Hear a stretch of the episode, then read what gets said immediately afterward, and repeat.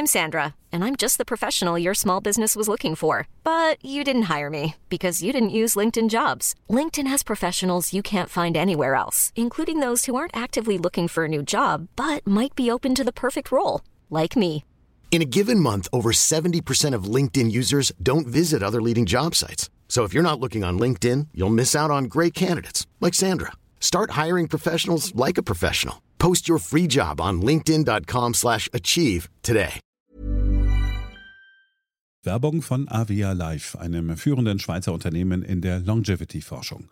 Avea bietet mit Nahrungsergänzungsmitteln effektive Lösungen für gesundes Altern und Verjüngung, damit sich Menschen so lange wie möglich gestärkt, lebendig und jugendlich fühlen. Bei der Entwicklung seiner hochwertigen Supplements nutzt Avea deshalb Inhaltsstoffe, die auf der Basis empirisch zusammengetragener und bewerteter wissenschaftlicher Erkenntnisse ausgewählt werden. Avea-Produkte sind für Menschen gemacht, die ihre Gesundheitsspanne verlängern und das Wohlbefinden stärken möchten. Avea ist mit der Entwicklung des Stabilizers ein Durchbruch in der Blutzuckerregulierung gelungen. Der Stabilizer kombiniert drei kraftvolle natürliche Inhaltsstoffe, die gemeinsam die Aufnahme von Kohlenhydraten aus den Mahlzeiten reduzieren und Blutzuckerschwankungen minimieren. Dadurch können durchschnittlich 40 Prozent der Kohlenhydrate bei der Nahrungsaufnahme blockiert werden.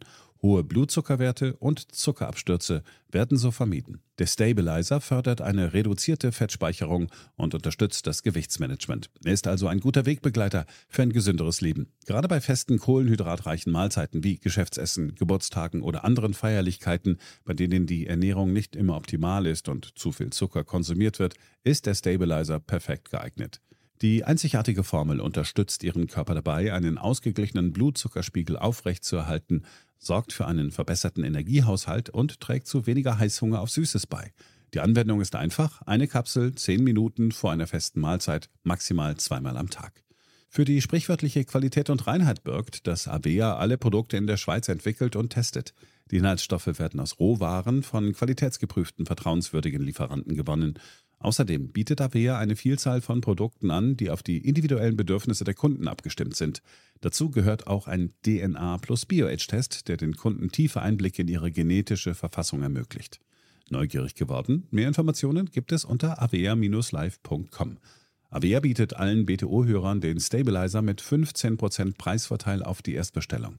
In den Show Notes dieser Episode finden Sie dafür den speziellen BTO-Code. Avea gewährt Ihnen eine 90-Tage-Geld-Zurück-Garantie, sodass Sie das Bundle risikofrei testen und sich selbst überzeugen können. Avea. Bestimme selbst, wie du alterst.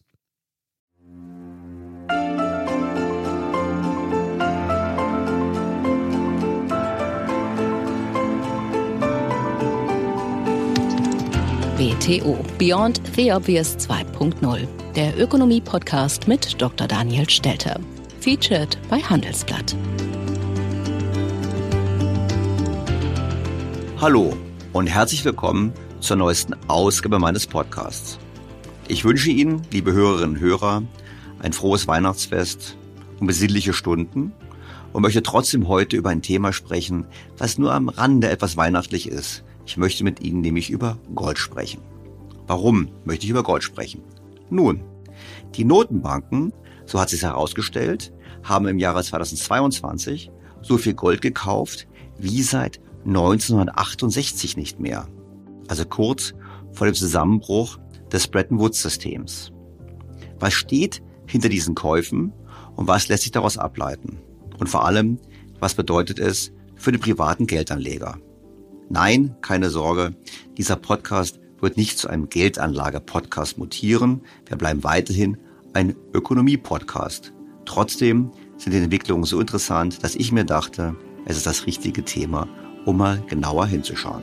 Fangen wir also an. BTO Beyond the Obvious 2.0 featured bei Handelsblatt. schon Johann Wolfgang von Goethe wusste. Nach Golde drängt, am Golde hängt doch alles. Ach, wir Armen. So zumindest steht es im Faust Teil 1. Bevor wir anfangen, nur zur Erinnerung, das ist ja hier kein Anlage-Podcast und ich gebe auch keine Anlageempfehlung, auch wenn wir diesmal in dieser Folge intensiv über Gold sprechen. Hier geht es vor allem um die Rolle von Gold in der Gesamtwirtschaft, im Finanzsystem und natürlich auch die Frage, was kann man von Gold halten als Anlage. Aber wie gesagt, sicherlich keine Anlageempfehlung meinerseits. Das Thema Gold ist übrigens ein hochemotionales. Das haben wir ja schon gesehen bei der Folge über Bitcoin. Auch das war ähnlich emotional. Und deshalb weiß ich, dass es sicherlich viele Kommentare geben wird auf diesem Podcast von den einen, die sagen, wie konnten sie nur über dieses Relikt, dieses barbarische Relikt sprechen und von anderen, die sagen, die waren viel zu negativ. Gold ist die Rettung. Wie gesagt, es gibt glühende Befürworter, es gibt heftige Kritiker, aber der Auslöser für mich, heute mit Ihnen über Gold zu sprechen, ist der Podcast 165 mit dem Titel In der Zinsfalle. In dieser Folge ging es unter anderem darum, dass die Notenbanken, vor allem im Euroraum, vor erheblichen Verlusten stehen, bedingt durch den Zinsanstieg. Ich habe damals in dem Podcast ausführlich das Schreiben der niederländischen Notenbank zitiert, die davor warnte, dass sie eben bald einen staatlichen Zuschuss brauchen könnte, wenn es sich so weiterentwickelt wie bisher. Die Financial Times hat in der letzten Woche das Thema der Notenbankbilanzen vor dem Hintergrund der Zinssteigerungen erneut aufgegriffen. Und zwar diesmal infolge einer Warnung der belgischen Notenbank, die ebenfalls darauf hingewiesen hat, dass sie bald kein Eigenkapital mehr haben könnte, wenn es so weitergeht. Natürlich hat die mittlerweile 172 Jahre alte Notenbank sogleich betont, dass es kein Problem wäre, denn man könne auch ohne Eigenkapital operieren. Aber wir wissen, diese Sicht ist umstritten und vor allem sind die Dimensionen, um die es geht, durchaus erheblich, wie die Financial Times zusammenfasst. Laut einer Schätzung von Pictet Wealth Management müssen die Zentralbanken im gesamten Euroraum im nächsten Jahr rund 70 Milliarden Euro an Zinsen auf die Einlagen von Geschäftsbanken zahlen. Diese Summe ist weitaus größer als in den letzten Jahren, was auf die aggressive geldpolitische Lockerung der EZB von 2014 bis 2021 zurückzuführen ist. Als negative Zinsen bedeuteten, dass Kreditgeber dafür bezahlt wurden, Geld bei der Zentralbank einzuzahlen. Die Höhe der Auszahlung auf Einlagen wird viele Zentralbanken der Eurozone in die roten Zahlen ziehen und einige könnten einem wachsenden politischen Druck ausgesetzt sein, rekapitalisiert zu werden. Klartext. Die Staaten bekommen nicht nur keine Dividende mehr, sondern müssen entsprechend zuzahlen. Natürlich gibt es die bereits im Podcast 165 zitierten Stimmen, die betonen, dass Zentralbanken auch mit negativem Eigenkapital problemlos operieren können. Die Financial Times ist da jedoch deutlich vorsichtiger. Große Zentralbanken wie die EZB und die US-Notenbank können mit negativem Eigenkapital umgehen, indem sie Überschüsse akkumulieren, was ihnen ermöglichen würde, eine staatliche Rettungsaktion zu vermeiden. Ein solches Szenario wäre jedoch unangenehm, insbesondere weil die EZB öffentlich kritisiert hat, dass andere europäische Zentralbanken wie die tschechische Nationalbank ein negatives Eigenkapital haben. Es würde auch zu einer Zeit zunehmender politischer Kritik von Politikern an der Reaktion der Geldpolitik auf die steigende Inflation kommen. Gerade in einer Situation, in der die Zentralbanken hart daran arbeiten, ihre Glaubwürdigkeit als Inflationsbekämpfer wiederherzustellen, wäre ein negatives Eigenkapital kontraproduktiv. So ist es. Weshalb ich weiterhin davon ausgehe, dass es zu anderen Maßnahmen kommen wird. Stichwort Gold. Wir erinnern uns, der Chef der niederländischen Notenbank hatte in einem Interview eine zumindest interessante Andeutung gemacht. De balans van de Nederlandse bank is solide. We hebben namelijk ook nog een goudvoorraad. We hebben ook nog een herwaarderingsreserve op het goud van meer dan 20 ja. miljard... die we niet mee mogen tellen voor ja, ja. het eigen vermogen, maar die staat Maar die wilt u niet verkopen? Natuurlijk wel. Nee, dat gaan we zeker niet doen. Nee. Man hätte also erhebliche Reserven an Gold. Man wolle diese nicht verkaufen, aber damit stand im Raum, man könnte sie ja unter Umständen neu bewerten. Aber es kommt noch besser. Nicht nur, dass die Notenbanken im Euroraum das Wort Gold erwähnen im Zusammenhang mit potenziellen Themen bezüglich des Eigenkapitals. Nein, die Notenbanken der Welt sind zurzeit die großen Goldkäufer. Man kann fast schon sagen, sie kaufen wie wild. Alleine im dritten Quartal gingen 400 Tonnen Gold in ihre Reserven womit sich die Gesamtmenge, die gekauft wurde, von Januar bis September auf 670 Tonnen erhöht. Ein Tempo, das seit dem Jahr 1968 nicht mehr erreicht wurde. Damals musste sogar der Londoner Goldmarkt für zwei Wochen schließen, weil dem größten Edelmetallmarkt der Welt das Gold ausgegangen war. Hintergrund war ein fünfmonatiger Ansturm auf Amerikas Vorräte durch die europäischen Zentralbanken. Diese Krise markierte damals den Anfang vom Ende des Bretton Woods-Systems. Dieses hatte seit 1944 den Dollar an Gold und indirekt dann die anderen Währungen über den Dollar an Gold gekoppelt. Es ist zweifellos interessant, wenn die Notenbanken heute wieder so viel Gold kaufen. Wer hat denn dann gekauft? Im Mai schnappte sich die Türkei auf einen Schlag fast 20 Tonnen Gold. Auch Indien und Katar haben groß gekauft. Usbekistan hat ebenfalls gekauft. Dort macht Gold jetzt bereits zwei Drittel der Währungsreserven aus. Und auch Kasachstan hat den Goldbestand verdoppelt. Doch woher kommt dieser Ansturm aufs Gold? Der Economist erklärte es so. Wie in der Vergangenheit ist der Kauf von Goldbarren eine Möglichkeit, Dollar loszuwerden. Nur dass diesmal nicht Europa, sondern Schwellenländer über den Greenback schimpfen. Sie brauchen Dollars, um Importe und Auslandsschulden zu bezahlen. Aber ihre Reserven bestehen hauptsächlich aus Staatsanleihen, nicht aus echten Banknoten. Und da die Federal Reserve die Zinssätze erhöht hat, ist der Wert der Staatspapiere gesunken. Kleinere Zentralbanken haben dies zum Anlass genommen, sie gegen Edelmetalle einzutauschen, anstatt darauf zu setzen, dass die Fed die Inflation zähmt. Aber es geht wohl noch darüber hinaus. Gold bietet eine Möglichkeit, westliche Sanktionen gegen Russland zu umgehen, dessen Reserven seit März größtenteils eingefroren sind und dessen Banken größtenteils vom dollarbasierten internationalen Zahlungssystem getrennt wurden. Für die Länder, die traditionell ziemlich viele Geschäfte mit dem Kreml machen, von der Türkei bis Turkmenistan, bietet Gold ein alternatives, wenn auch schwerfälliges Tauschmittel. Diese bunte Gruppe von Schwellenländern gehört dieses Mal zu den größten Käufern von Gold. Und die russische Zentralbank meldet nicht mehr, wie viel Gold sie hält, wodurch Tauschgeschäfte unmöglich nachzuverfolgen sind. Das physische Metall zu bewegen ist ein logistisches Problem, aber es hält Transaktionen unter dem digitalen Radar des Westens, was für diejenigen nützlich ist, die auf beiden Seiten spielen, wie Katar oder die Türkei.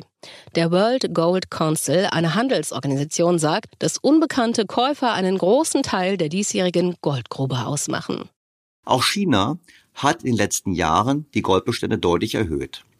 So zumindest die Spekulation in den Märkten, über die die japanische Zeitung Nikkei Asia berichtete. Angesichts der Tatsache, dass Russlands Auslandsvermögen nach seiner Invasion in der Ukraine eingefroren wurden, sind antiwestliche Länder bestrebt, vorhandene Goldbestände anzuhäufen, sagte Emin Yurumaso, ein in Japan ansässiger Ökonom aus der Türkei. China hat wahrscheinlich eine beträchtliche Menge Gold von Russland gekauft, sagte Marktanalyst Itsuo Toshima. Bereits in der Vergangenheit hat China ähnliche Schritte unternommen. So überraschte Peking den Markt im Jahr 2015 mit der Enthüllung, dass es seine Goldbestände um etwa 600 Tonnen erhöht hatte. Die People's Bank of China kaufte wahrscheinlich einen Teil der Goldbestände der Zentralbank der Russischen Föderation von über 2000 Tonnen. Dahinter liegen zunehmende Sorgen über die Funktionsfähigkeit des dollarbasierten Finanzsystems. Vor allem auch die Frage nach der Werthaltigkeit von Fiat-Geld, also dem aus dem Nichts geschaffenen Geld, welches wir nutzen, in der Zukunft. Die japanische Zeitung dazu weiter. Zentralbanken und Regierungsinstitutionen haben in den letzten zehn Jahren Goldreserven angehäuft, nachdem die Finanzkrise von 2008 das Vertrauen in US-Staatsanleihen und andere auf Dollar lautende Vermögenswerte erodiert hatte, was sie dazu veranlasste, ihre Portfolios zu diversifizieren. Schwellenländer mit geringer Kreditwürdigkeit versuchen ebenfalls ihre Goldreserven zu stärken, die eine hohe Liquidität und keine staatlichen Risiken aufweisen. Aus Sicht der anderen Staaten haben die Risiken bezüglich ihrer Währungsreserven mit den Sanktionen gegen Russland deutlich zugenommen. Erinnern wir uns. Fast unmittelbar nach dem Einmarsch Russlands in die Ukraine haben die amerikanischen und europäischen Behörden die Vermögenswerte der russischen Zentralbank eingefroren. Nach Angaben der russischen Regierung waren damit sofort 300 Milliarden Dollar von den insgesamt 630 Milliarden Dollar an Reserven unbrauchbar. Und die anderen Staaten haben da ganz genau zugeschaut, wie der Economist bereits im Mai erklärte. Die Manager der weltweiten Devisenreserven in Höhe von 13,7 Billionen US-Dollar kümmern sich vor allem um Liquidität und Sicherheit, weitgehend unter Ausschluss von Gewinnen. Ein Großteil ihres Denkens wurde von der asiatischen Finanzkrise von 1997 bis 98 geprägt, als die Währungen angesichts riesiger Kapitalabflüsse zusammenbrachen. Die Lektion, die wir gelernt haben, war, dass Reserven reichlich und liquide sein müssen. Zu sehen, wie ein großer Teil der russischen Reserven funktional unbrauchbar gemacht wird, ist wahrscheinlich genauso prägend. Das gilt insbesondere für die State Administration of Foreign Exchange, SAFE, die Behörde, die für Chinas Reserven in Höhe von 3,4 Billionen Dollar zuständig ist. Indien und Saudi-Arabien mit Reserven in Höhe von 632 Milliarden US-Dollar bzw. 441 Milliarden US-Dollar könnten ebenfalls aufmerksam werden. Und weiter meinte der Economist damals zum Thema Gold. Gold, das ursprüngliche Reservevermögen, ist ein großer liquider Markt, der sich der Kontrolle einer Rechtsordnung entzieht. Forscher der Citigroup, einer Bank, schätzen, dass die meisten Reserven, die Russland derzeit verwenden kann, in Gold und dem chinesischen Yuan liegen. Und dazu passt dann die Vermutung der Nikkei Asia mit Blick auf die chinesischen Goldreserven in diesem Jahr. China hat US-Anleihen abgestoßen. Nach Angaben des US-Finanzministeriums wurden zwischen Ende Februar, unmittelbar nach Russlands erstem Angriff auf die Ukraine, und Ende September US-Anleihen im Wert von 121 Milliarden US-Dollar verkauft, was ungefähr 2200 Tonnen Gold entspricht. Chinesische Goldimporte aus Russland stiegen im Juli sprunghaft an und stiegen nach Angaben der chinesischen Zollbehörden im Monatsvergleich um mehr als das Achtfache und etwa um das 50-fache des Vorjahresniveaus. Mittlerweile weiß man, dass China nicht der große anonyme Käufer in diesem Jahr war. Die chinesischen Behörden gaben bekannt, dass sie im November 32 Tonnen Gold kauften und damit die Reserven auf 1780 Tonnen erhöhten. Das waren übrigens die ersten Käufe Chinas seit September 2019. Die Vermutung liegt nahe, dass Russland der große Käufer gewesen ist, da das Land angesichts der westlichen Sanktionen mit US-Dollar und Euro herzlich wenig anfangen kann. Doch auch ohne Russland bleibt es bei dem allgemeinen Trend, dass die Notenbanken mehr in Gold diversifizieren. Das ist interessant. Die Notenbanken der Welt bringen aus unterschiedlichen Motiven das Thema Gold wieder auf die Agenda. Und dabei hatte man eigentlich gedacht, Gold hätte ausgedient. Es gibt keine Rendite, es gibt keine Dividenden, keine Zinsen. Es gibt keinen praktischen Nutzen von Gold. Und deshalb hatte man auch eher gedacht, man verkauft. Also zumindest war das das, was die Notenbanken getan haben. Zum Beispiel haben die Notenbanken Großbritanniens, der Schweiz und der Niederlande größere Teile ihrer Goldbestände zwischen 1999 und 2004 verkauft. Das waren übrigens Tiefskurse, also ein ziemlich schlechtes Geschäft. Die Notenbanken haben übrigens in diesem Jahr nicht nur gekauft. Sie haben es auch physisch zu sich ins Land geholt. Denn traditionell lagerten Zentralbanken einen Großteil ihres Goldes in London, in den Tresoren der Bank of England. Und seit Jahresanfang haben die Staaten rund 490 Tonnen aus dem riesigen Goldbunker abgezogen und vermutlich in Richtung Heimat transportiert. Gold bringt ja nichts, wenn man im Ernstfall nicht darauf zugreifen kann sondern Gefahr läuft, dass es von anderen Staaten, wie im Falle Russlands, beschlagnahmt wird. Hier gilt, das, was Alan Greenspan, der ehemalige US-Notenbankchef, bereits 1999 über Gold gesagt hat. Gold ist immer noch das ultimative Zahlungsmittel. Niemand, der sich in einer schlimmen Notsituation befindet, akzeptiert Fiat-Geld. Gold wird immer akzeptiert. Einem Besucher aus einer anderen Zeit oder von einem anderen Stern müsste die Magie des Papiergelds unbegreiflich erscheinen, meinte Greenspan damals. Geld sei nur bei schönem Wetter akzeptiert. Und für dieses schöne Wetter müssten die Zentralbank und die Politik ständig mühsam sorgen. So Alan Greenspan. Die Botschaft? Wenn Politiker und Zentralbanker versagen, und das Wirtschaftssystem quasi in Turbulenzen gerät oder im Sterben liegt, wie er sogar ausdrückte, dann stirbt auch das Papiergeld. Doch Gold lebt weiter. Die gute Nachricht aus deutscher Sicht. Unter allen Ländern der Welt hält die Bundesrepublik Deutschland die zweitgrößten Goldreserven. An der Spitze sind die USA mit 8.134 Tonnen, auf Platz zwei folgen schon wir mit 3.355 Tonnen. Der folgende Platz ist von Italien belegt mit 2.452 Tonnen, gefolgt von Frankreich, Russland und China. Die Schweiz hält etwas über 1000 Tonnen und damit ist die Schweiz das Land mit den größten Goldreserven pro Einwohner. Wir kommen nachher auf eine mögliche künftige Rolle von Gold im Weltfinanzsystem nochmal zu sprechen. Jetzt aber zunächst zur Frage, ob Gold für Privatleute relevant ist im Rahmen der Geldanlage.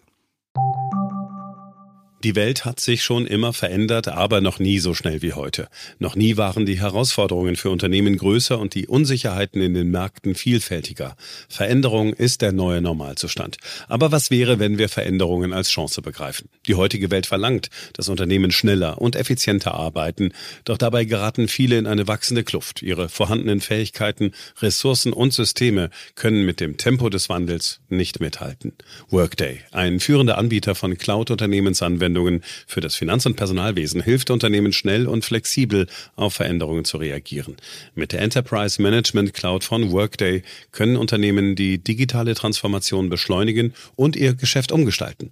Mit schnellen Planungszyklen, die durch KI-gestützte Prognosen und automatischer Anomalieerkennung unterstützt werden, hilft Workday ihnen bei der Planung mehrerer Szenarien, was zu fundierteren Entscheidungen führt.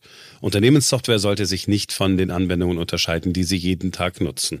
Deshalb bietet Workday eine dialogorientierte und personalisierte Benutzererfahrung mit integrierten Funktionen für maschinelles Lernen, intelligente Automatisierung und kontextbezogene Unterstützung. Mit Workday stellen Veränderungen keine Herausforderung dar. Sie können neue Technologien nutzen, ohne den Code neu schreiben oder eine neue Version kaufen zu müssen. Bleiben Sie den Veränderungen gewachsen mit Workday. Workday for a changing world. Wenn die Notenbanken wie wild Gold kaufen, könnte man ja auch als Privater denken, dass das keine so schlechte Idee ist. Und an Risiken im Finanzsystem mangelt es nun wahrlich nicht, wie wir hier im Podcast immer wieder erwähnt und diskutiert haben.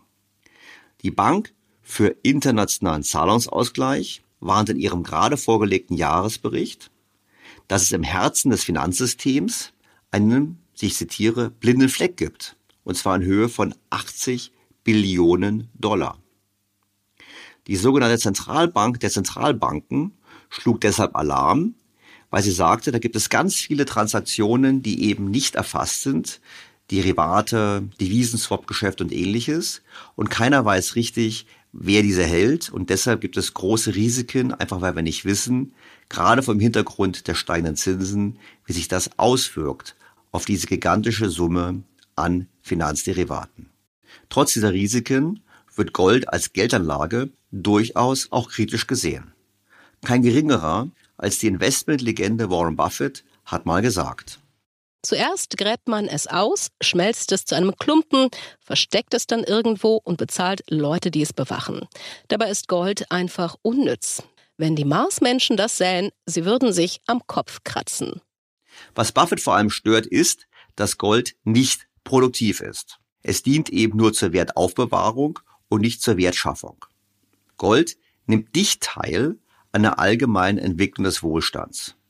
Es gibt weder Dividenden noch Wertzuwächse aufgrund von mehr Produktivität, mehr Erfindungen, mehr wirtschaftlicher Leistungskraft.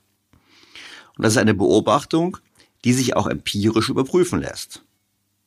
Kostete eine gute Toga im Römischen Reich ungefähr eine Unze Gold, so bekommt man heute einen guten Anzug dafür.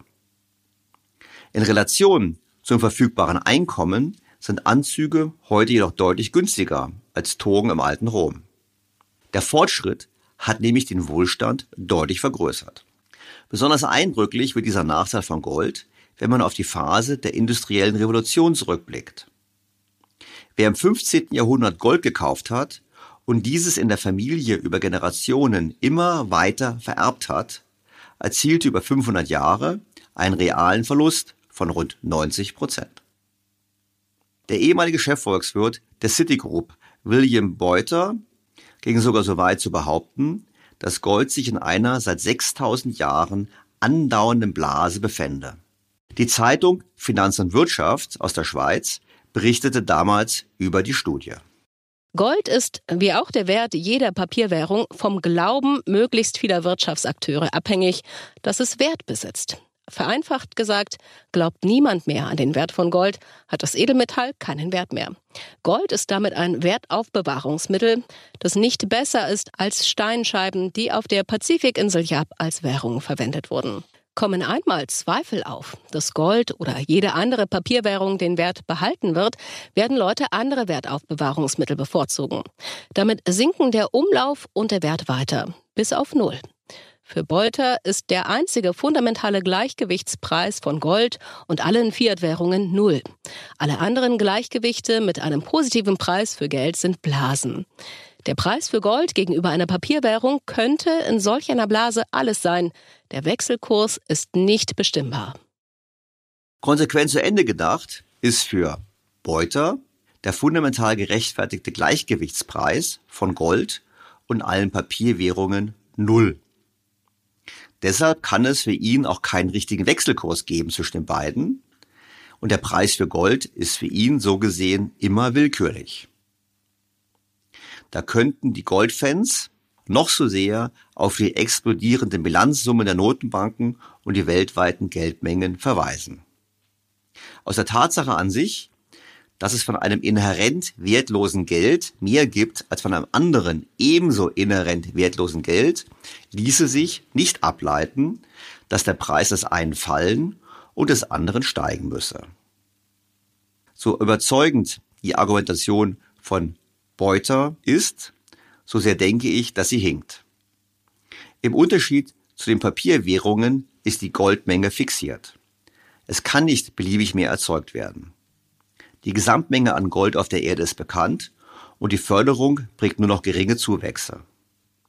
Damit hat Gold eine nennenswerte Beschränkung, die Papierwährungen, aber auch Steinen eben fehlt. Hinzu kommt, dass Gold relativ kompakt ist was den Transport erleichtert und es zudem nicht verfallen kann. Es zerfällt nicht, es behält seine Funktion, seine Anfassbarkeit, es ist sozusagen zeitlos.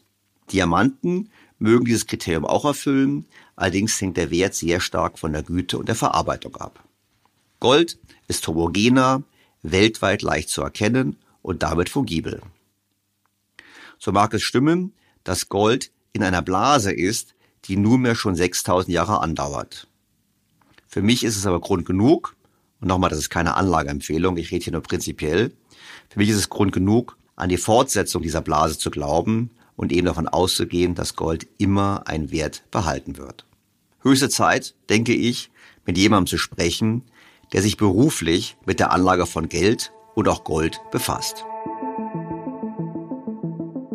Ronald Stöferle hat an der Wirtschaftsuniversität Wien und der Universität of Illinois at Urbana-Champaign studiert und begann seine Karriere als Analyst bei einer österreichischen Großbank. Dort begann er sich für Gold und die österreichische Schule zu interessieren. Seit 2007 veröffentlicht er mit Kollegen den weltweit anerkannten In Gold We Trust Report. 2013 gründete er mit vier Partnern die Incrementum AG, eine unabhängige Fonds- und Vermögensverwaltungsgesellschaft mit Sitz im Fürstentum Liechtenstein. Sehr geehrter Herr Stöfele, ich freue mich ausgesprochen, Sie in meinem Podcast begrüßen zu dürfen. Grüß Gott, vielen Dank für die Einladung. Herr Stöfele, ich muss dazu sagen, mein Podcast ist ja kein Geldanlage-Podcast und deshalb sage ich noch gleich zu Beginn, wir beide, also Sie und ich, werden heute in diesem Podcast keine Anlageempfehlung geben oder ähnliches, sondern wir plaudern einfach mal über Gold. Und das ist, glaube ich, in der Tat ein Thema, weil ich werde natürlich immer wieder gefragt, auch von Hörern, die sagen, was man mit seinem Geld machen soll. Und ich, wie gesagt, ich habe die Expertise nicht. Und viele fragen danach Gold. Und ich habe so ein bisschen, aus ökonomischer Sichtweise habe ich halt so den Blick, naja, Wozu braucht man eigentlich Gold? Als der Goldstandard war, lief es gar nicht so richtig gut immer. Da waren Anpassungen schwieriger. Es gab deflationären Druck. Das war alles ein bisschen unangenehm. Und eigentlich so in der Welt, in der wir uns heute befinden, mit dem Fiat-Geld, ist ja so eine etwas atmendere Welt. Die Ökonomen mögen das ja lieber. Jetzt habe ich viel von Ihnen gelesen, weil Sie veröffentlichen mit Ihrem Team zusammen seit 15 Jahren einen Report in Gold we Trust, also in Gold vertrauen wir, was umgekehrt heißt, in alles andere vertrauen wir nicht. Und da habe ich mir gedacht, jetzt sprechen wir mal miteinander mal und weil ich mir ein bisschen besser verstehen, wieso Sie so einen Report rausgeben. Okay, wahrscheinlich ist Marketing-Zweck, aber was ist eigentlich das Inhaltliche, warum Sie sagen, warum Sie vertrauen Sie in Gold und in was vertrauen Sie nicht? Sehr gerne, sehr gerne.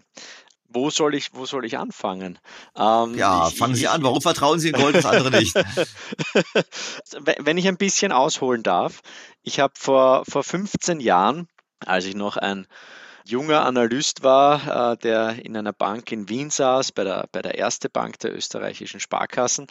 Da äh, bin ich auf das Thema Gold gestoßen und zwar ähm, nachdem ich äh, privat eine Minenaktie, eine Goldminenaktien hatte, die sich fantastisch entwickelt hat. Also die hat sich vervierzigfacht und das war aber wirklich nicht, muss man, muss man fairerweise sagen, nicht meine analytische Brillanz, sondern wie man in Wien sagt, eher Muscle, also Glück.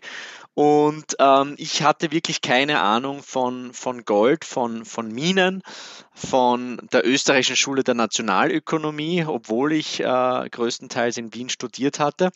Und äh, bin dann zu meinem Chef gegangen äh, im Research und habe ihn mal gefragt, ob ich einmal so ein kleines, so einen kleinen Special Report zum Thema Gold schreiben dürfte. Und er hat gesagt, ja, Ronny, Gold ist immer gut, mach was. Und mir ist dann irgendwie kein, kein, kein guter Titel eingefallen und äh, durch Zufall bin ich dann irgendwie auf den Titel In Gold We Trust gekommen. Naja, dann vergingen die Jahre und ich habe mich in diese Materie äh, reingetigert und habe dann irgendwann einmal gesehen, wenn man sich mit Gold beschäftigt, dann beschäftigt man sich eigentlich mit allem. Man beschäftigt sich mit Notenbankpolitik, man beschäftigt sich natürlich mit der Verschuldungsthematik, mit den Opportunitätskosten, wo stehen die Zinsen, wo stehen äh, die Aktienmärkte, wo stehen die, die Bondmärkte, Commodities. Äh, man beschäftigt sich natürlich auch mit der Geldgeschichte und äh, wie es so schön heißt, Geldgeschichte ist Weltgeschichte. Also insofern dieser, dieser historische Blick war für mich absolut faszinierend. Jetzt 15 Jahre nachher bin ich noch immer so fasziniert wie ganz am Anfang von diesem Thema, weil man einfach versucht, diese unglaublich vielen Einflussfaktoren, Geopolitik, Notenbankpolitik, äh, Fiskalpolitik, geologische Entwicklungen, Technologie, Opportunitätskosten, neue monetäre Technologien wie Bitcoin etc., die versucht man, und die Betonung liegt auf Versuchen, zu verstehen und einzuordnen. Manchmal gelingt es einem besser, manchmal schlechter, aber insofern ist diese Thematik wirklich extrem faszinierend. Für mich nach wie vor, und wir haben jetzt, glaube ich, mehr als 3000 Seiten zum Thema Gold geschrieben und ich weiß, ich kann die nächsten 15 Jahre wahrscheinlich auch noch munter weiterschreiben. Trust ist im Nachhinein, also das Vertrauen, das ist für mich, äh, das war wirklich ein, ein Glücks Treffer, dass ich, dass ich äh, diesen Titel gewählt habe, weil ich dann erst im Laufe der Jahre verstanden habe, wie wichtig Vertrauen eigentlich ist. Ja? Vertrauen ist im Endeffekt die Basis, ähm, der Kit unsere, unseres ganzen Zusammenlebens, ja, unsere, unseres Wirtschaftens. Ich glaube eben schon, dass Gold nicht äh, durch Zufall so einen zentralen Status hat nicht nur bei uns, sondern eigentlich äh, auf jedem Kontinent, in, in, in jeder Religion, in jeder Kultur ist Gold etwas Besonderes. Das hat sich durch viele hunderte, viele tausende Jahre von Trial and Error quasi rauskristallisiert, dass Gold ein vertrauenswürdiges Tauschobjekt, vertrauenswürdiges Geld ist. Ja? Und, und insofern, Sie kennen den Lindy-Effekt, insofern gehe ich da auch davon aus, dass sich das nicht so schnell ändern wird. Also das ist so ein bisschen meine, meine Entstehungsgeschichte, mein Werdegang. Ich habe dann, muss ich auch sagen, ähm, 2012 habe ich äh, den Schritt in die Selbstständigkeit gewagt, beschäftige mich jetzt als Asset Manager eben noch, noch viel intensiver mit dem Thema Gold, aber das das ganze Thema, wie gesagt, im Portfolio-Kontext. Und letztes, äh, letztes Statement vielleicht noch. Ich glaube, es ist ganz wichtig zu betonen, dass das Gold nicht die eierlegende Wollmilchsau ist, ja, dass es keine Ersatzreligion ist, dass es jetzt nicht die Antwort auf alle unsere Fragen ist. Aber ich glaube schon, dass im derzeitigen Umfeld das sicherlich geprägt ist von einer Vertrauenserosion in die Politik, in die Ökonomie, in die Wissenschaft und auch ins Geldsystem, dass man da eine etwas höhere Goldallokation halten sollte. Aber wie gesagt, das ist jetzt kein Plädoyer gegen Aktien, ja, gegen andere Assetklassen etc. Hm? Ich möchte gerne, wie gesagt, wir haben ja keine, keine Geldanlage hier. Ich möchte mal, Sie haben so schön gesagt, ja, äh, Geldgeschichte, Geldsystemgeschichte. Und da hat man gesehen, Gold. Welche Rolle, ich meine, Gold hat ja eine, eine wechselhafte Geschichte gehabt. Lange Zeit war ja Gold der Anker des Geldsystems. Und im Prinzip erst mit den 30, also im Ersten Weltkrieg war der erste große Bruch, dann, nicht der erste große, war ein großer Bruch, dann war, äh, dann nach, nach dem Ersten Weltkrieg gab es wieder Bemühungen zurückzugehen in einigen Ländern. Das ist dann nicht so richtig gut bekommen. Ich denke, Großbritannien hat damals sehr darunter gelitten und dann nach dem Zweiten Weltkrieg war letztlich nur noch der Dollar mit einer einigermaßen Bindung, die dann 71 beendet wurde, als, als Nixon das Goldfenster geschlossen hat ich meine, wenn Sie das die Geldsysteme so betrachten, dann sagen Sie dann, die Geldsysteme mit Gold sind überlegen. Also ist das, wo Sie sagen, oder sagen Sie, nee, eigentlich das System, was wir heute haben, ist richtig und wir haben nur leicht hausgemachte Probleme, weshalb eben Vertrauen erodieren könnte? Also ich glaube nicht, dass wir derzeit in einem guten und einem gesunden Geldsystem leben. Und, und ich denke auch, dass viele Probleme, die wir im, im Moment haben, ja, nicht nur, nicht nur auf der wirtschaftlichen Ebene, sondern auch auf gesellschaftlicher Ebene, diese extremen Diskrepanzen zwischen, zwischen arm und reich, dass die auch mitunter auf das Geldsystem zurückzuführen sind. Ja. Denn natürlich seit 1971 befinden wir uns global gesehen in einem Experiment. Äh, noch nie zuvor hatte es über so eine lange Zeit ein komplett ungedecktes Geldsystem gegeben, weltweit.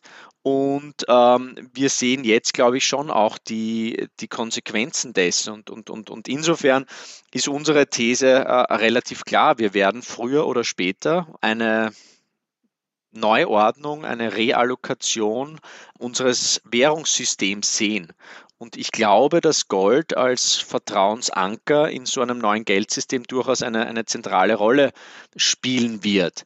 Und es ist auch kein Zufall, dass äh, diejenigen Player im internationalen Kontext, die wirklich was zu sagen haben, ja, die, äh, die halten nach wie vor massiv Gold. Ja. Die, die USA 8100 Tonnen, in der Eurozone sind es mehr als 12.000 Tonnen Gold. Der IMF hält mehr als 3000 Tonnen Gold. Russland hat massiv zugekauft in den letzten Jahren, hält auch mehr als 2000 Tonnen Gold. China ähm, ist da etwas intransparent, was die Goldbestände betrifft, kauft aber auch stark zu. Die Türkei. Also insofern muss man, muss man schon sagen, dass diejenigen Player, die wirklich etwas zu sagen haben, ähm, die haben relativ hohe Goldallokationen und das ist, glaube ich, auch kein Zufall. Und äh, Sie mögen sich erinnern, als der, als der Euro eingeführt wurde, da gab es große Kampagnen, wo unter anderem auch darauf hingewiesen wurde, dass wir so hohe Goldbestände in der Eurozone haben. Das heißt, da hat man wieder diesen Vertrauensanker in Form von Gold benötigt, um Vertrauen in die neue Währung herzustellen. Und äh, das Problem beim Vertrauen oder, oder, oder, oder ein, eine, eine wesentliche, ein wesentliches Charakteristikum äh, beim Vertrauen ist eben, dass es ähm, ja, sehr asymmetrisch ist ja, und das äh, Vertrauen über viele Jahre, Jahrzehnte aufgebaut wird und es dann mm, innerhalb von wenigen Momenten komplett erodieren kann. Ja? Also man kann 40 Jahre lang verheiratet sein und man kommt vielleicht ein bisschen früher von der Arbeit nach Hause und erwischt plötzlich äh, die Gattin mit dem äh, Gärtner oder Tennislehrer und das Vertrauen, das über 40 Jahre aufgebaut wurde, ist weg. Insofern glaube ich schon, dass wir hm, dieser einer wie gesagt, einer, einer Neuordnung unseres Geldsystems näher gekommen sind und dass all diese Maßnahmen, die wir jetzt sehen, ja, äh, äh QE, Yield Curve Control ähm, und diese, äh, diese, diese extreme Abhängigkeit von den Notenbanken, ja, und permanentem Stimulus und, und, den, und den starken Konsequenzen, wenn man eben diese Stimulusmaßnahmen absetzt, ja, da sind wir jetzt gerade Zeugen daran und, und wir sehen, glaube ich, äh, äh, recht eindeutig, was dann eben passiert, wenn das System quasi Cold Turkey geht. Ich glaube, das sind alles äh, äh Anzeichen dafür, dass wir keineswegs in einem gesunden Geldsystem leben. Also ich, ich sehe das jetzt auch gar nicht schwarzmalerisch, wenn man die Geldgeschichte betrachtet. Alle paar Dekaden passiert so ein Wechsel, so eine neue Ordnung des Geldsystems und es war natürlich auch kein Zufall, dass die Amerikaner äh, als Sieger hervorgegangen sind. Ja, die Amerikaner hatten, ich glaube, in der Spitze knapp 24.000 Tonnen Gold. Das war in erster Linie der Grund, wieso sich dann der Dollar gegenüber dem britischen Pfund als Weltleitwährung durchgesetzt hat. Und 1971 hat dann eben Richard Nixon, wie wir alle wissen, temporär die Goldeinlöseverpflichtung gekappt. Und seitdem leben wir in diesem, wie soll man sagen, in dieser, in diesem monetären Experiment. Wenn wir jetzt auf dieses, auf die Geldordnung gucken, wir wissen, Privat, also Privatbanken sind maßgeblich verantwortlich für die Geldschaffung, sie geben Kredite, das, dadurch kommt Geld in die Welt. Wir wissen, sie geben Kredite besonders gerne gegenüber Vermögenswerten, Immobilie, das erklärt die Immobilienpreissteigerung. Im Prinzip das System haben wir ja schon lange. Was ist denn passiert, dass dieses System aus dem Ruder gelaufen ist? Man hat es zwangsläufig passieren müssen oder gab es irgendwelche Rahmenbedingungen, Notenbankenhandeln, staatliches Handeln, die eigentlich dazu geführt haben, dass wir im Prinzip dieses, dieses Geldsystem haben so stark wachsen lassen und vielleicht auch so stark von Realwirtschaft entfernen lassen, dass wir heute in Ihren Worten eigentlich vor einer schwierigen Zeit stehen, unter Umständen ja vor einem Reset stehen.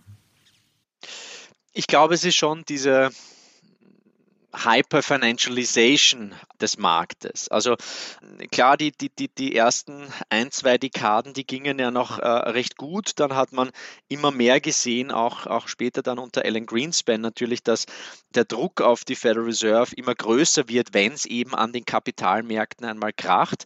Ich glaube, diese, diese Verschmelzung der Kapitalmärkte und der konjunkturellen Entwicklung ist auch ein ganz ein wesentlicher Faktor dafür, wenn man beispielsweise vergleicht, wie hoch der Schuldenstand war, ja, wie, wie die Finanzierungssituation war noch in den 70er, Anfang der 80er Jahre. Im Vergleich zur aktuellen Situation, dann merkt man natürlich, dass äh, das zwei Paar Schuhe sind und dass die Abhängigkeit von Stimulus, von niedrigen Zinsen, dass die äh, dramatisch höher ist als noch zu Beginn dieses äh, quasi monetären Experiments. Und sicherlich äh, kann man da auch ein bisschen Alan Greenspan eben den, den, den schwarzen Peter zuschieben. Übrigens ein Mann, der mit dem Aufsatz Gold und wirtschaftliche Freiheit einer der besten Aufsätze zum Thema Gold geschrieben hat. Er hat dann als, äh, als Vorsitzender der Federal Reserve hat er seinen Kurs ein bisschen verändert, aber die Tatsache, dass sich die Märkte auf diesen Fed Put eigentlich dass sie sich daran gewöhnt haben, dass die Notenbank immer, wenn es haarig wird an den Kapitalmärkten, dass die Federal Reserve einspringt mit Zinssenkungen, später dann mit Quantitative Easing, mit Yield Curve Controls, mit Operation Twist, all mit diesen Maßnahmen, dass quasi jemand zur Seite steht ähm, und, und alle Probleme versucht sofort zu lösen. Ich glaube, das ist schon ein Zeichen, dass dieses System, das vielleicht ursprünglich funktioniert hätte, dass das ein bisschen, wie soll man sagen, äh, ausgehöhlt wurde. Und wir sehen jetzt natürlich schon auch, dass ähm, nachdem, wie soll man sagen, äh, äh, die Verschuldung an, an allen Ecken, sowohl was die Staaten betrifft, was die Privaten betrifft, die Unternehmen betrifft, dass wir da schon irgendwo jetzt einen Plafond erreicht haben, dass man natürlich rein systemisch mehr Wachstum, mehr Kreditwachstum wieder benötigt. Und das ist im Endeffekt, glaube ich, die, die Grenze, äh, die wir jetzt im Moment sehen. Und äh, Russell Napier verfolgen Sie sicherlich. Äh, er hat ja die These, die ich äh, sehr, sehr spannend finde, dass die Geldschöpfung des Geschäftsbankensystems, die eigentlich stockt, weil die Risiken äh, äh, äh, immanent sind, Napier sagt, dass die Staaten dafür einspringen werden und dass sie mittels Kreditgarantien versuchen werden, diese äh, Geldschöpfung seitens des Geschäftsbankensystems wieder zu stimulieren. Und das ist, glaube ich, eine der ganz großen The oder eine der großen Erkenntnisse aus dem Jahre 2020, als äh, nicht nur die Geldpolitik sehr, sehr rasch und auch aggressiv agiert hat, sondern eben auch die Fiskalpolitik. Und dass wir da auch gesehen haben, einerseits einmal Die Staaten fühlen sich sehr, sehr wohl in ihrer Rolle als starker Staat, der da immer eingreift und ähm, Schutzschirme spannt im Bereich von Covid natürlich. Und jetzt sehen wir das auch äh, im Bereich Energiepolitik und eben auch einen Schutzschirm ähm, über die Unternehmen spannt, indem er eben Kredite garantiert. Und so kann man schon noch, glaube ich, dieses stockende Kreditwachstum ein bisschen stimulieren. Aber Fakt ist, aufgrund des mittlerweile, der mittlerweile erreichten Schuldenniveaus da wird die Luft langsam dünn, ja, was, was zusätzliche äh, äh, Geldschöpfung seitens der Geschäftsbanken betrifft.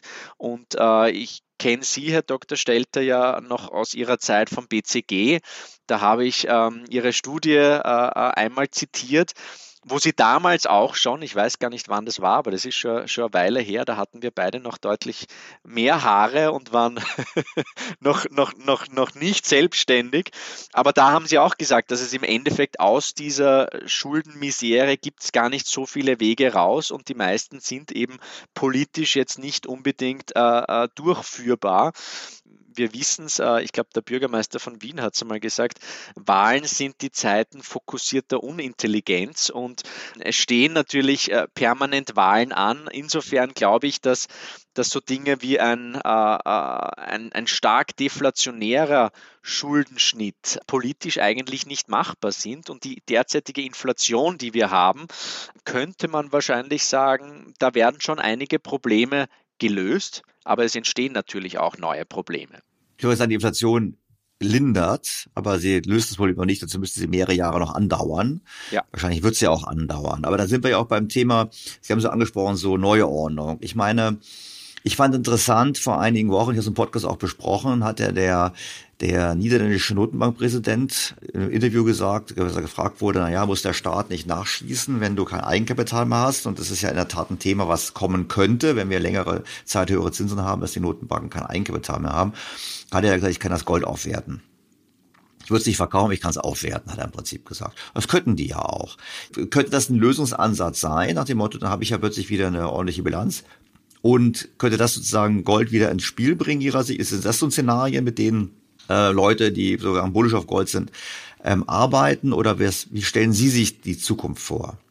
Also wie schon eingangs gesagt, ich glaube, es ist auch kein, kein, kein Zufall, dass ähm, da in den Kellern der Notenbanken noch sehr, sehr viel Gold äh, schlummert. Und, und ich fand auch dieses, äh, dieses von Ihnen erwähnte Interview wirklich bezeichnend, nachdem Notenbanker ansonsten sich ja immer eher intransparent äh, äh, zeigen und sehr, sehr kryptisch Dinge formulieren. Aber das, das war wirklich äh, eine große Ansage. Und ich glaube, das ist auch der große Unterschied, den wir in der Eurozone sehen im Vergleich zu den USA beispielsweise, wo bei uns, glaube ich, auf Quartalsbasis die Goldbestände bewertet werden, während die Amerikaner ihr Gold noch immer zu äh, 32 Dollar in der, in der Bilanz haben. Äh, müsste man sich natürlich die Frage stellen, in welche Preissphären würde man da Gold aufwerten? Das haben wir in in äh, einigen Studien gemacht. Da stellt sich natürlich die Frage, welche Geldmenge ich äh, quasi dann wieder Gold decken würde. Und da gibt es dann schon äh, Preissphären so zwischen 8.000 und 20.000 Dollar. Da könnte man sagen, okay, wir, wir werden jetzt wieder auf einem historischen Durchschnitt, was die Golddeckung unserer Währungen betrifft. Und da hätte man sich sicherlich ähm, einiger Probleme einmal entledigt passiert sowas in einem, sage ich einmal, ähm, in einem normalen Umfeld oder passieren solche Maßnahmen im Zuge von, von Schocks oder von Krisen.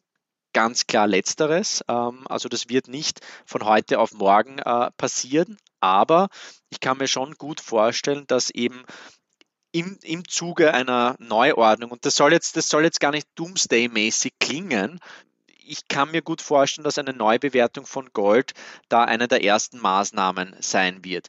Was jetzt das negative Eigenkapital von, von Notenbanken betrifft, es ist äh, eine re relativ technische Geschichte. Ich glaube schon, ehrlich gesagt, dass das länger gut gehen kann, ohne dass die Welt jetzt das Vertrauen in Geld äh, äh, verliert. Denn wenn man jetzt so auf der Straße geht und sagt, äh, hast du noch Vertrauen in den Euro, obwohl die EZB neg negatives Eigenkapital hat, äh, glaube ich, äh, wird die Resonanz relativ gering sein. Also das ist dann schon ein Thema für, für die Nerds. Also Lange Rede, kurzer Sinn. Ich, ich denke schon, früher oder später, so wie wir es auch natürlich schon einmal gesehen haben, eine Abwertung des US-Dollars gegen Gold äh, von 20 auf 35 äh, äh, Dollar je Unze. Auch eine Abwertung 1971 äh, des US-Dollars gegen Hard Assets, in erster Linie eben Gold, äh, aber auch gegen Öl beispielsweise, halte ich für sehr, sehr realistisch im Laufe der nächsten Jahre. Also mal, wir haben beide jetzt nicht gesagt, kauf Gold, weil es auf 8000 Dollar geht. Ich würde mal ganz kurz nochmal nachfragen wollen. Ich habe mal gelesen, wenn ich ähm, Gold kaufe, dass es im Prinzip eigentlich nur meine Kaufkraft erhält. Also es gab, glaube ich, dieses Beispiel, eine gute Toga im Rom ist heute ein Anzug und es war beides mal eine Unze Gold dann ist so gesehen ist ja Gold eigentlich kein gutes Investment, weil ich möchte auch eigentlich partizipieren an Produktivitätsfortschritten, an Innovationen, an so diesen ganzen Dingen, wo ich dann eigentlich viel mehr Rendite erwarten kann, als einfach nur beim, sagen wir so, beim Sparen oder am Kopfkissen mit realem Kaufkrafterhalt und vor allem aber auch mit vielen Jahren, wo ich mal nachgeschaut habe, mit deutlich negativen Renditen. Das ist ja nicht so, dass ich jetzt, das ist ja keine Einbahnstraße. Also, ja, wer 1980, glaube ich, Gold gekauft hat, der musste dann, glaube ich, über 20 Jahre warten, um seinen Einkaufspreis wieder zu sehen. Also bin ich da jetzt zu kritisch? Nein, also ich meine, wenn man natürlich 1980 am, ähm, am Ende des, äh, des letzten großen Goldbullenmarktes ansetzt, dann schaut es natürlich jetzt äh, nicht so spannend aus, aber das ist äh, genau das Gleiche, wie man bei Aktien halt äh, am Ende eines großen Bullenmarktes den Vergleich startet. Ich glaube, auf Euro-Basis jetzt beispielsweise, und ich glaube, das ist auch immer ganz wichtig zu betonen, wir äh, sollten mehr auf den Europreis von Gold schauen. Dann hat man 2019 beispielsweise 23 Prozent plus gemacht, 2020 14 Prozent, 2021 3 Prozent und heuer seit Jahresbeginn 6,8 Prozent. Also so schlecht war es dann nicht. Jetzt könnte man natürlich die ketzerische Frage stellen, ist es die Stärke des, äh, des Goldes oder die Schwäche des Euros? Ja, ja die wollte ich gerade fragen, aber Sie haben es ja weggenommen. Aber ich würde natürlich zu letzterem neigen. äh, ja, und das, das erklärt dann eigentlich auch schon ein bisschen meinen, meinen Zugang, denn ich glaube, diese Frage Gold oder Aktien ist, ist eine falsche Frage. Das ist äh, wie die Frage, was ist besser, das deutsche Fußballnationalteam oder das österreichische Skinationalteam? Ja, das ist ein, ein, Vergleich, der relativ wenig Sinn macht. Ja. Beides gut, wobei das österreichische Skiteam wahrscheinlich im Moment besser ist als das deutsche Fußballteam. Aber ich denke schon, dass Aktien als ähm, Anteil am Produktivkapital als, als Investition in menschliche Innovation natürlich in jedes Portfolio gehört, vollkommen, vollkommen klar, dass man aber Gold in erster Linie nicht eben mit Aktien und von mir aus mit Immobilien oder auch Bonds vergleichen sollte, sondern eben mit anderen Währungen, mit dem Euro, mit dem US-Dollar, mit dem japanischen Yen etc. Und dann muss man sich natürlich die Frage stellen, was wird all along besser meine Kaufkraft erhalten? Ist es eben der Euro, ähm, der jetzt, äh, ich möchte jetzt nicht sagen, an einem multiplen Multi äh, Organversagen äh, leiden könnte, ähm, aber jetzt auch nicht unbedingt gesund dasteht? Ist es der US-Dollar, der auf relativer Basis natürlich äh, deutlich besser dasteht? Ist es der japanische Yen, das britische Pfund? Was auch immer. Die Frage muss man sich einfach stellen. Und da glaube ich schon, ähm, zu sehen oder zu, zu, zu prognostizieren, dass äh, allalong wahrscheinlich Gold mit seiner begrenzten Inflationsrate, und das ist, glaube ich, ganz, ganz wichtig fürs Verständnis, das sogenannte Stock-to-Flow-Ratio, also das Verhältnis zwischen dem Bestand und der, der jährlichen Neuförderung, ist bei Gold extrem hoch. Das heißt, die jährliche Inflationsrate liegt bei 1,6 Prozent. Das kommt jedes Jahr dazu. Das ist natürlich extreme relative Knappheit im Vergleich zu den diversen Geldmengen. Und insofern denke ich schon, dass äh, das Gold da wahrscheinlich die härteste Währung bleiben wird. Wir haben diese Kaufkraftvergleiche mit unterschiedlichsten Gütern gemacht. Ja. Wir haben das gemacht beispielsweise mit einer Maß Bier auf der Münchner Wiesen, wo interessanterweise die Inflationsrate jedes Jahr bei ich glaube, knapp 6 Prozent liegt. Und historisch gesehen hat eine Unze Gold da eine relativ stabile Kaufkraft gehabt. Ja? Nicht hundertprozentig stabil, aber zumindest deutlich besser als Euro und D-Mark. Wir haben das gleiche gemacht mit, mit Leibbrot, wir haben das gemacht mit Eintrittskarten ins Disneyland, äh, mit Skitickets etc. Und daran erkennt man schon, dass ähm, Gold über längere Zeiträume die Kaufkraft äh, wirklich gut konserviert. Und ich glaube, das ist auch eine, eine Message, die ich äh, von meinen Großeltern immer äh, übermittelt bekommen habe, die natürlich äh, Weltkriege erlebt haben und viele Währungsreformen. Äh, eine monetäre Versicherung in Form von Gold hat sich für die alle mal bezahlt gemacht. Und äh, wie gesagt, ich, ich, ich hoffe, Sie, ähm, Sie merken es auch. Ich möchte nicht schwarzmalerisch klingen, ja, aber einfach, wenn man äh, eine, eine seriöse Diagnose der derzeitigen Situation und auch quasi des Krankheitsverlaufes macht, dann muss man sagen, okay, ähm, monetäre Versicherung sollte man schon zumindest ein bisschen im, im äh, Portfolio halten. Jetzt haben Sie vorhin am Rande erwähnt, Sie haben gesagt, ja, Nixon hat ja abgewertet gegenüber Gold, aber er hat auch abgewählt gegenüber anderen Rohstoffen wie Öl, haben Sie gesagt. Und dann wäre meine Frage jetzt, wenn Sie diese Analyse gemacht haben bezüglich des Kaufrechterhaltes von Gold, ist das Gold alleine oder ist es auch so eine Art Rohstoffkorb, dass man sagt, so ein Rohstoffkorb dient auch?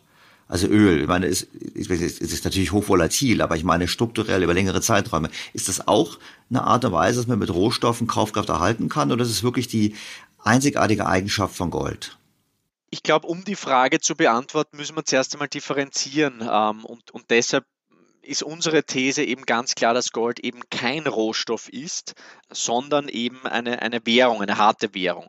Und das kommt daher, dass eben das vorher genannte Stock-to-Flow-Ratio bei Gold so hoch ist. Das heißt, nachdem der Wert von Gold hoch ist ja, und weltweit es geschätzt wird, wird es auch recycelt. Ähm, das heißt, das Gold, die, die, dieser große Goldspeicher, der wächst jedes Jahr an und das sind berühmterweise 21,9 Meter Kantenlänge. Das ist eben so ein, ein, Würfel, der locker über diese Aussichtsplattform, die erste Plattform äh, beim Eiffelturm passt oder zwei olympische äh, Swimmingpools. Ja, das ist gar nicht so, so viel. Ja.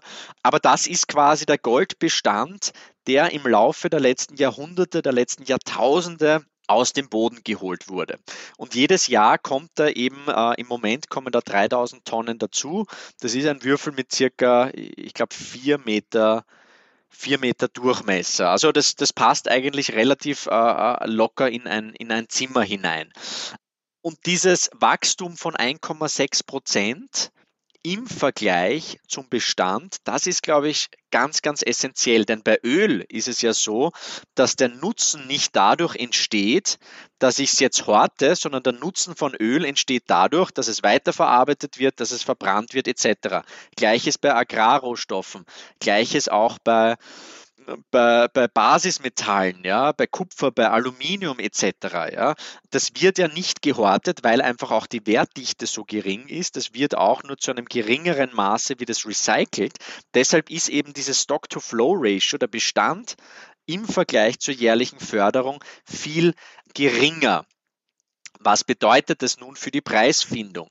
Das bedeutet, wenn beispielsweise bei Öl, wenn jetzt die äh, Straße von Hormuz zugemacht wird äh, aus kriegerischen Gründen, dann hat man einen viel, viel rascheren Effekt auf die Preisfindung, weil eben der Bestand an Öl nur wenige Monate betrifft, ja, das, was eingelagert wird. Während, wenn jetzt beim Gold beispielsweise, wenn es so wäre, dass in Südafrika, in China und in, in den USA, wenn da plötzlich kein Gold mehr gefördert würde, dann hätte das für den Goldpreis relativ wenig Konsequenzen, weil eben der Bestand von Gold so groß ist und weil natürlich mit diesem Bestand weiterhin gehandelt wird. Und das ist, glaube ich, der ganz große Unterschied. Und äh, Sie haben vielleicht das Buch gelesen, The Ultimate Resource von Julian Simon. Der hat äh, mit dem äh, Paul Ehrlich, hat er geheißen, das war so die Diskussion, äh, Club of Rome etc., alles geht zu Ende und äh, wir verbrauchen viel zu viele Rohstoffe etc. Und da hat es eben diese Simon Ehrlich Wager, also diese Wette gegeben, wo der Julian Simon gesagt hat, die ultimative Ressource, die liegt nicht im Boden, sondern die liegt hier zwischen unseren Ohrwascheln. Und insofern hat er gesagt, dass inflationsbereinigt die Rohstoffpreise äh, auf Sicht von, ich weiß nicht wie vielen Jahren, deutlich zurückkommen werden. Und damit hatte er auch recht. Mhm. Das heißt, ich glaube, dieser, dieser äh, technologische Impact ja, und, und auch die immer effizientere äh, Förderung von Rohstoffen führt eigentlich allalong dazu, dass sie inflationsbereinigt tendenziell sogar fast günstiger werden, ja, über einen langen Zyklus.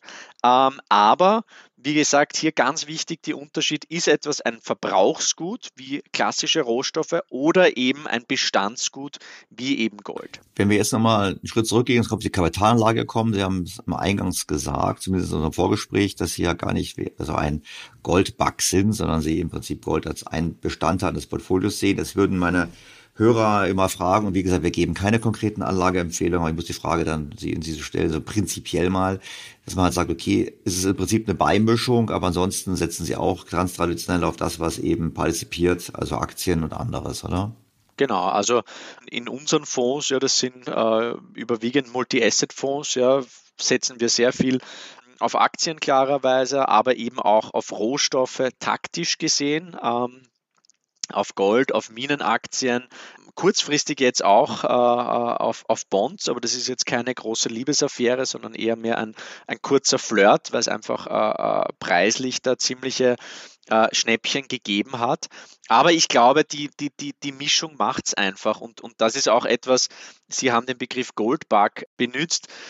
Ich, ich glaube, das ist schon etwas, also wie, wie soll man sagen, zu Gold hat jeder eine Meinung die Meinung ist entweder extrem positiv, das sind eben die Goldbugs, ja, oder extrem negativ, ja.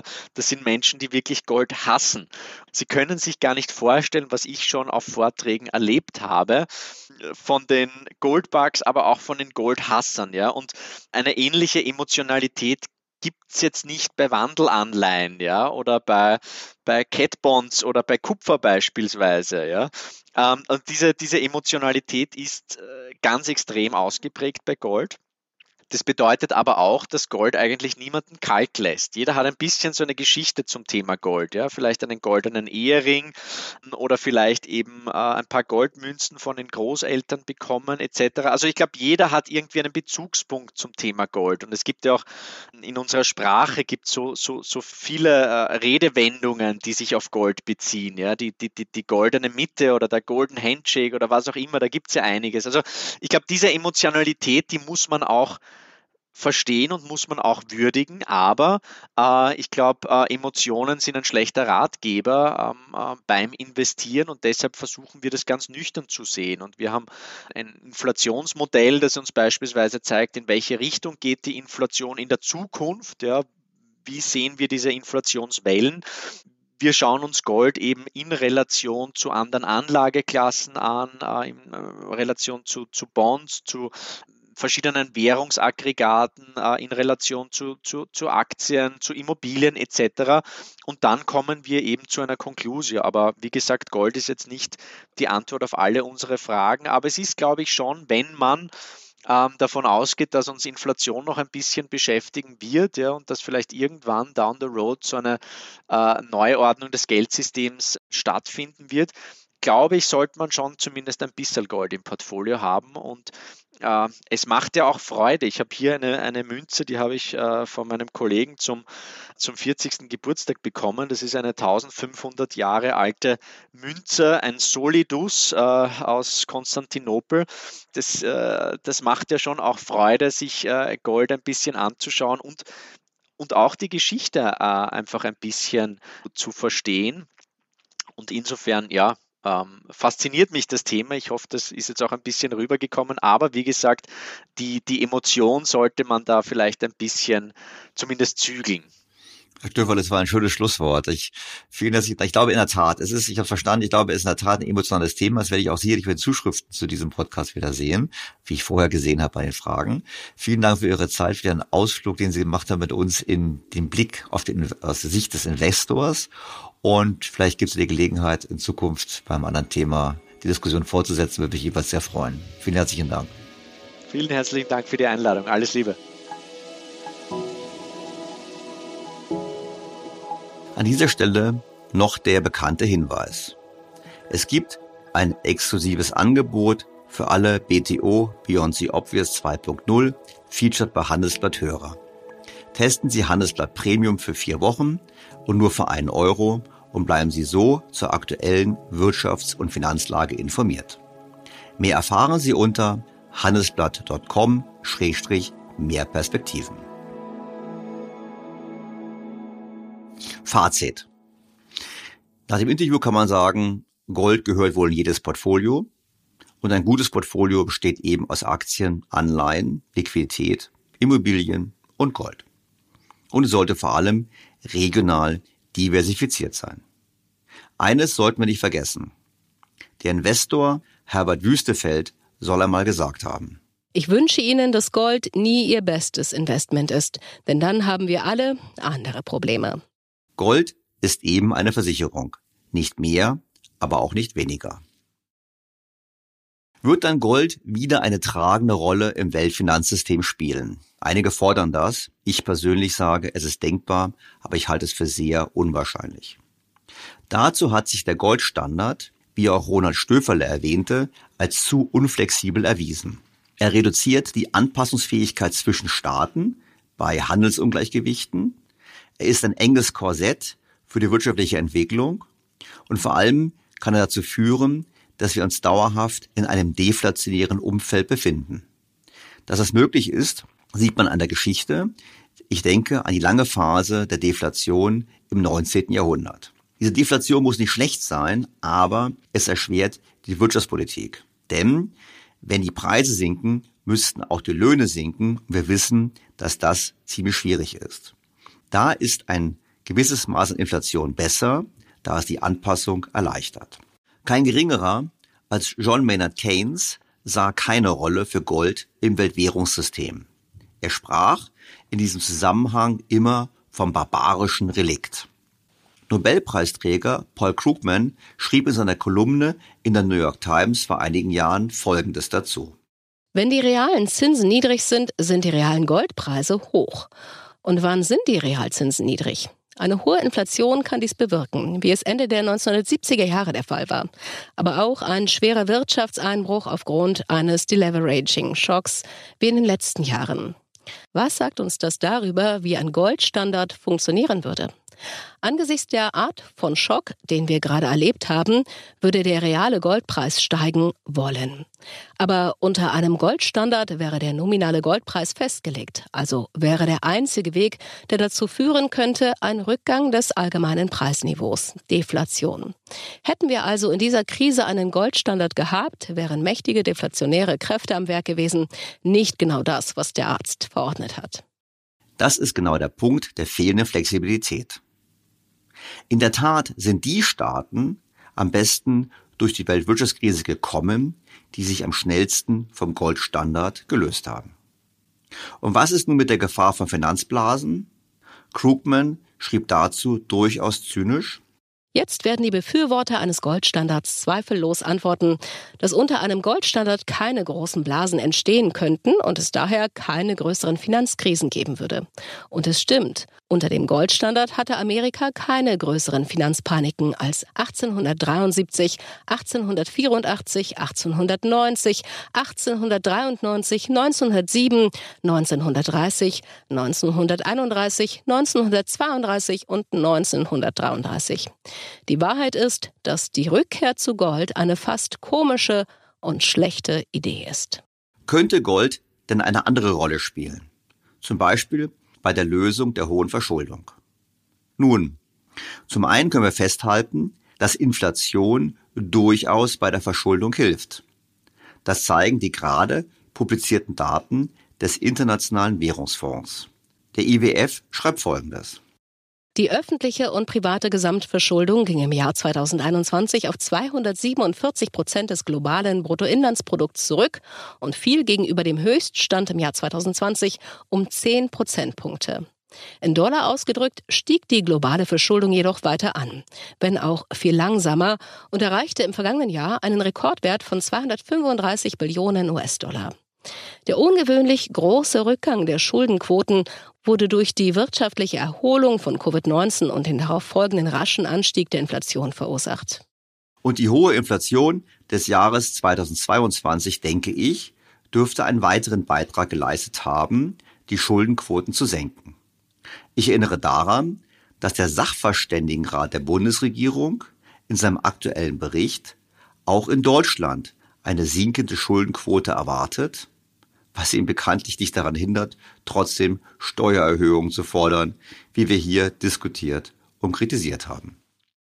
Der Internationale Währungsfonds betont nun, dass es keinen Grund zur Entwarnung gäbe. Läge doch die globale Verschuldung immer noch um fast 19 Prozent des Bruttoinlandsproduktes über dem Niveau von vor der Pandemie. Was, so der IWF, politische Entscheidungsträger auf der ganzen Welt vor Herausforderungen stellt. Zitat Ende. Und das führt mich wieder zum Gold. Wir haben eingangs gehört, wie der niederländische Notenbankpräsident angekündigt hat, man könne das Gold ja marktnäher bewerten und so die stillen Reserven realisieren. Der Vorteil wäre, dass die Staaten dann eben nicht nachschießen müssen, wie eigentlich nach den Statuten der EZB erforderlich. Jetzt könnten wir ja, es schließlich Weihnachten, mal viel radikaler denken. Was wäre denn, wenn man ganz anders vorgeht? Ich spinne mal. Die Notenbanken könnten über Nacht ja auch erklären, alles Gold der Welt zu einem bestimmten Preis aufzukaufen. Und diesen Preis können sie beliebig festsetzen, denn das Geld zum Kauf schaffen sie ja problemlos auf Knopfdruck. Damit würde das Gold in den Bilanzen der Notenbanken auf einem Schlag wertvoller und es gäbe einen gigantischen Gewinn. Und diesen Gewinn könnten die Notenbanken dann an die Staaten ausschütten zum Zweck der Schuldentilgung.